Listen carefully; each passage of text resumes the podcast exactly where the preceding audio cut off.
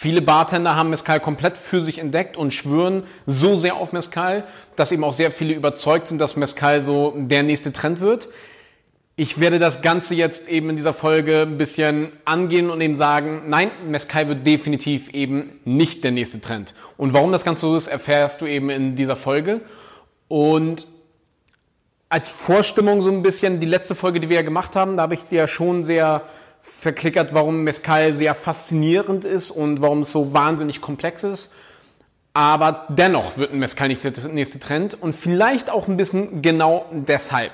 So, das Ding ist, wenn wir ja Mescal produzieren, die werden eben hergestellt aus Agaven. Agaven brauchen ja, sagen mindestens sechs Jahre eben, bis sie erntereif sind. Das heißt, wir können nur alle sechs Jahre ernten. Und das ist natürlich ein erhebliches Problem, während andere Rohstoffe wie Zuckerrohr, Gerste oder sonstiges, um andere Spirituosen herzustellen, können wir jedes Jahr ernten. Das heißt, wir haben schon mal mit der gleichen Ackerfläche einen viel kontinuierlicheren Herstellungsprozess. Und wenn wir uns da mal die Zahlen anschauen, was Whisky eben angeht. Also Whisky ist ja so im Purtrinksegment die Trendspirituose überhaupt seit ein paar Jahren, auch wenn mittlerweile die Zahlen äh, ein bisschen runtergehen. Aber trotzdem, also Glenfiddich zum Beispiel ist der meistverkaufte Single Malt Whisky.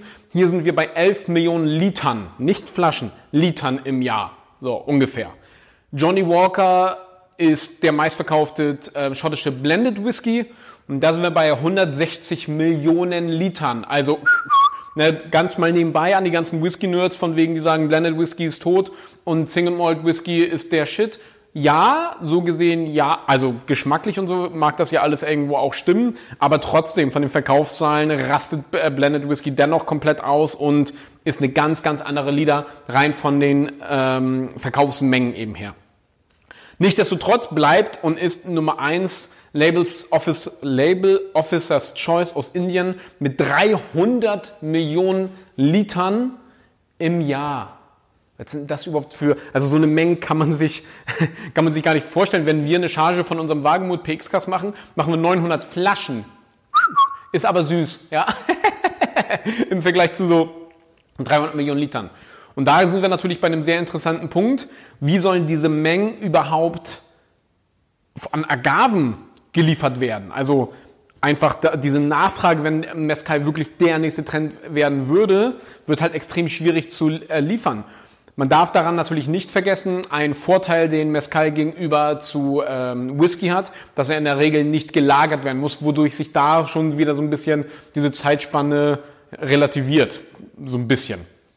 Das Ding ist allerdings, was wir haben, was die ganze Agavenindustrie angeht, wir haben immer so eine gewisse Agavenplage, nenne ich das jetzt einfach mal. Was ich ja gerade gesagt habe, Agaven brauchen, sagen wir jetzt mal, mindestens sechs Jahre, bis sie geerntet werden können. So. Und was passiert?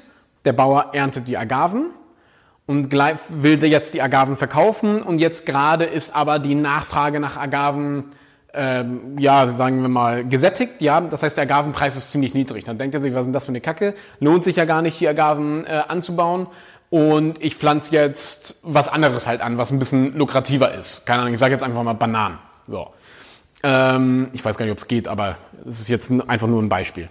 Ähm, jetzt pflanze eben äh, Bananen an. Das Ding ist, diese Idee hatten recht viele aufgrund des sehr geringen Preises, aufgrund des äh, geringen äh, Preis für Agaven auf dem Markt. Das heißt, alle pflanzen jetzt Bananen an und dadurch die Nachfrage bleibt ja konstant und der, der Preis eben schellt in die Höhe, weil Agaven nicht geliefert werden können. Und somit denken sich alle, boah, das ist ja der Wahnsinn, Agaven sind mega lukrativ, ich pflanze jetzt nur noch Agaven an. Ja, die Idee haben sie aber halt aber alle, alle wieder gleichzeitig. Sechs Jahre später können sie jetzt die Agaven endlich ernten, schmeißen alle gleichzeitig die Agaven auf den Markt. Das heißt, wir haben jetzt wieder diese Übersättigung an Agaven. Dadurch Angebot und Nachfrage, sehr großes Angebot, sehr geringe oder immer noch gleichbleibende Nachfrage, aber viel größeres Angebot. Preis sinkt wieder in den Keller. Die Bauern denken sich, was ist denn das für eine Scheiße? Lohnt sich ja gar nicht. Und so geht dieser Teufelskreis wirklich im Sechs-Jahres-Zyklus, kannst du die Uhr nachstellen, immer wieder von vorne los. Oh, also wo du echt denkst, so, das ist jetzt nicht dein Ernst. Einfach mal ein bisschen Ausdauer haben und dann wirst du extrem eben davon profitieren. Ist als Außenstehender natürlich auch mal viel leichter zu beurteilen, als wenn du dort vor Ort bist und auch wirklich das Geld ja von Jahr zu Jahr eben benötigst. Verstehe ich, möchte ich also nicht zu sehr verurteilen. Aber das dürfen wir nicht unterschätzen, dass diese ganzen Marktlagen und diese ganzen wirtschaftlichen Situationen auch eben ein erheblicher Faktor sind, warum Agavenbrände gar nicht in diesem Ausmaß der nächste Trend werden könnten. Selbst wenn die Nachfrage da wäre, dann würden die Preise einfach nur nach oben schallen, weil die Nachfrage nicht bedient werden kann. Das Ding ist aber, was wir nicht vergessen dürfen, Mescal ist viel zu speziell, um wirklich eine kommerzielle Spirituose zu werden. Sie ist viel zu komplex, sie ist viel zu fordernd etc. Und das ist etwas, womit die Allgemeinheit nicht umgehen kann. Es ist schön zu sehen, was gerade passiert, dass immer mehr Leute Dinge wie Mescal genießen, auch gerne bereit sind, 50, 60, 70 Euro dafür auszugeben für die dementsprechende Qualität. Aber trotzdem, der Geschmack ist viel zu speziell und damit wirst du niemals die, ich sag mal, McDonalds-Konsumenten eben erreichen, weil das fickt halt einfach deren Geschmackswelt. Das geht nicht. Das kannst du nicht machen. Und andere Märkte, wo du merkst, dass die geschmacklich viel viel mehr gewohnt sind, wie zum Beispiel Frankreich durch die sehr deftige und intensive Küche, da merkst du, obwohl die Leute sensorisch nicht geschult sind, können sie mit Geschmäckern generell viel besser umgehen zum Beispiel. Aber jetzt so Deutschland, England, Holland, Amerika und so weiter wird es halt eben extrem schwierig und wir, die Allgemeinheit ist da mit so einer Geschmacksintensität, mit einer Geschmacksvielfalt einfach komplex überfordert und daher ist diese Spirituose bei weitem nicht zugänglich genug. Was dafür passieren müsste, wäre eben ein sehr neuer industrieller Stil, der schon eher Richtung Tequila gehen würde. Aber dadurch würden wir ja den ganzen Charme und Charakter von Mezcal ja auch wieder verlieren. Also Mezcal als solches, wie Mezcal eben ist, obwohl alles gerade eine sehr schöne Entwicklung macht, wird definitiv nicht, das kann ich dir garantieren, der nächste Trend, weil es eben alleine schon von den Mengen her und von der ganzen wirtschaftlichen Lage gar nicht möglich ist. Zumindest jetzt in den nächsten, in den nächsten paar Jahren.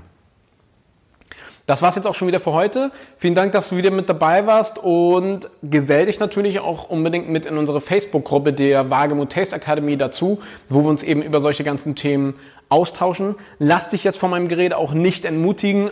Mescal weiterhin zu fördern und so weiter, tut der ganzen Branche natürlich trotzdem eben extrem gut und auf jeden Fall schöne Sache. Mein Name ist Nikolas Kröger von der Wagemut Taste Academy und ich wünsche dir noch einen schönen Tag. Ich danke dir.